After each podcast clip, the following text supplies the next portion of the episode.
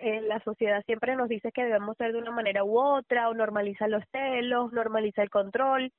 Y bueno, todo esto este, pueden ser más bien indicadores de violencia, si sea psicológica. Okay. Entonces, bueno, yo pienso es que con el tema del confinamiento todo se ha recrudecido muchísimo más. O sea, si de pronto antes las, los episodios de violencia eran más esporádicos, ahora se convierten en episodios de violencia más frecuentes. Y como la violencia eh, o el ciclo de la violencia contra las mujeres es un ciclo que es creciente, entonces de pronto al principio empieza todo con control o de pronto una cachetada, pero entonces como eso se va intensificando eh, y los episodios son más frecuentes, entonces ya después este, después de la bofetada viene el golpe, después del golpe, entonces, este, no sé, te apuñalo, después te mato, ¿me entiendes? Entonces todo eso va, va a ir siendo, lo que nosotros sí de verdad hemos notado que han sido, este, los casos como que uno más horrible que el otro, pues, de verdad ha sido, ha sido impresionante. Hemos recibido los agresores, mira, de diferentes, o sea, el tema de la violencia contra las mujeres es un tema que no es exclusivamente de mujeres que viven en estratos socioeconómicos bajos, ni hombres que son alcohólicos, borrachos y no sé, drogadictos, no, la verdad es que no. Cuando nosotros nos ponemos a analizar los casos, bueno, pueden ser mujeres que o tienen mucha plata o mujeres que no tienen nada, ¿me entiendes? Pueden haber hombres que son súper profesionales, súper estudiados, o puede ser un hombre obrero, ¿me entiendes? O sea, no hemos tenido casos de pastores evangélicos, este hemos tenido casos de profesores, de pareja, de familiares, o sea, de verdad que es un es un mundo bastante diverso, pues. Claro. Eh, tú me decías, mm, eh, tú me explicabas que ustedes eh, apoyan con, con, con la ayuda psicológica a las mujeres que son agredidas, ¿no? Eh, cuando ustedes hablan con las mujeres eh, y qué les dicen ellas que que sí han denunciado esta situación previamente o o se callan por miedo y nunca formulan una denuncia ante las autoridades.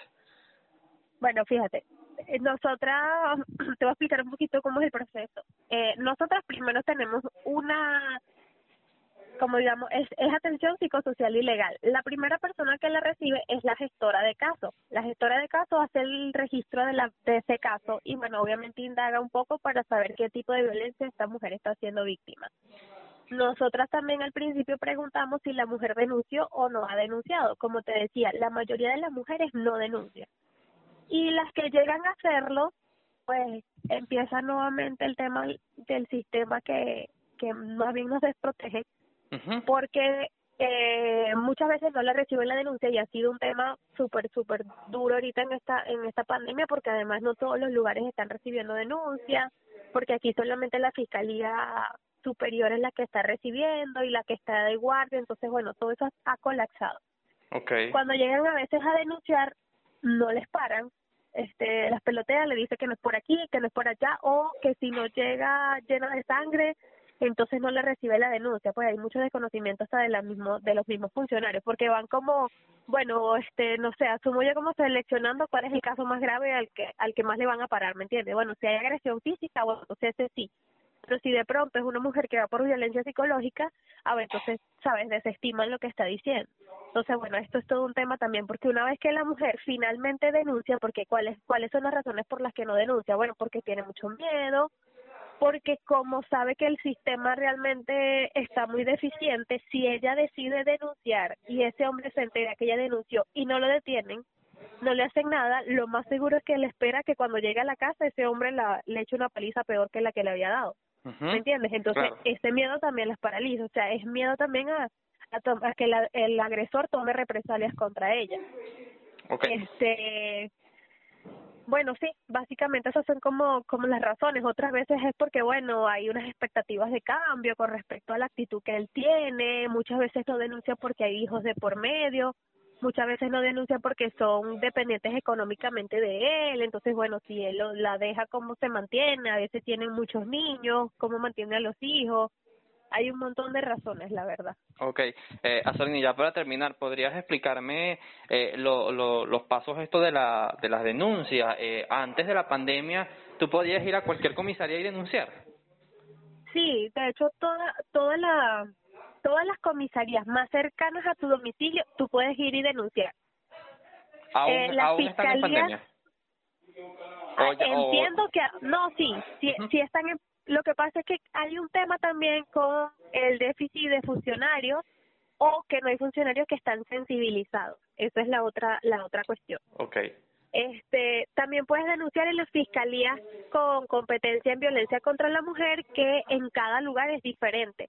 En el caso de aquí de Lara está la Fiscalía 28, que es la que está frente a Metrópolis, y está la Fiscalía Tercera, que es por la Torre Orinoco. Esas son fiscalías especializadas en violencia contra la mujer y esas las hay en, en, en todo el territorio nacional. Y la. Fiscalía Superior, que inicialmente con la pandemia era donde se estaban remitiendo todos los casos. Lo que pasa es que también ah, progresivamente se han ido como activando por lo menos las fiscalías con competencia en violencia y las de violencia tienen como este una semana está de guardia una, una semana está de guardia la otra. Porque la cuestión es que yo denuncio primero en la comisaría y de la comisaría mandan el expediente a la fiscalía. Y de la fiscalía comienza todo el proceso de investigación en el que, bueno, citan a la gente, las mandan a las mujeres a hacer la valoración psicológica, un a veces un supuesto, ese es el, el, el que se debe encargar de hacer las investigaciones, pero bueno, esto también falla muchísimas veces. Porque hay mujeres que llevan pruebas de todo lo que el hombre le ha hecho y finalmente nunca los meten presos, nunca les dan medidas, todo se tarda muchísimo más que antes para que el proceso realmente este tome como su causa, imagínate de ahí hasta que llegue a tribunales, bueno, eso puede pasar, pueden pasar hasta años. Ujú. O sea, ¿tú consideras que en este momento el, el nivel de vulnerabilidad de la mujer venezolana es mucho mayor en comparación con años anteriores? Totalmente, totalmente, totalmente. Es más, bueno, ahí, ahí, como te decía, este tema de que a veces ni siquiera los mismos funcionarios tienen una patrulla para ir a buscar al hombre, desde eso, desde que no tienen ni siquiera cómo hacer una denuncia porque no tienen papel, porque no tienen lápiz, o sea, cosas como estas que las mismas mujeres tienen que gestionar esas cosas, ¿me entiendes? Y a veces ellas no tienen ni siquiera para un pasaje. Entonces esto, por supuesto, que hace que sea mucho más vulnerable. Además que una de las cosas más gravísimas para nosotras es el tema de que los funcionarios no están sensibilizados con, con el tema de la violencia y las mujeres entonces llegan allá este diciendo echando su cuento y ellas terminan entonces siendo este vulneradas por los mismos funcionarios, violentadas por ellos mismos, porque bueno, dicen que esto es cualquier cosa, que si los van a buscar ella se va a reconciliar, bueno, un montón de cosas allí.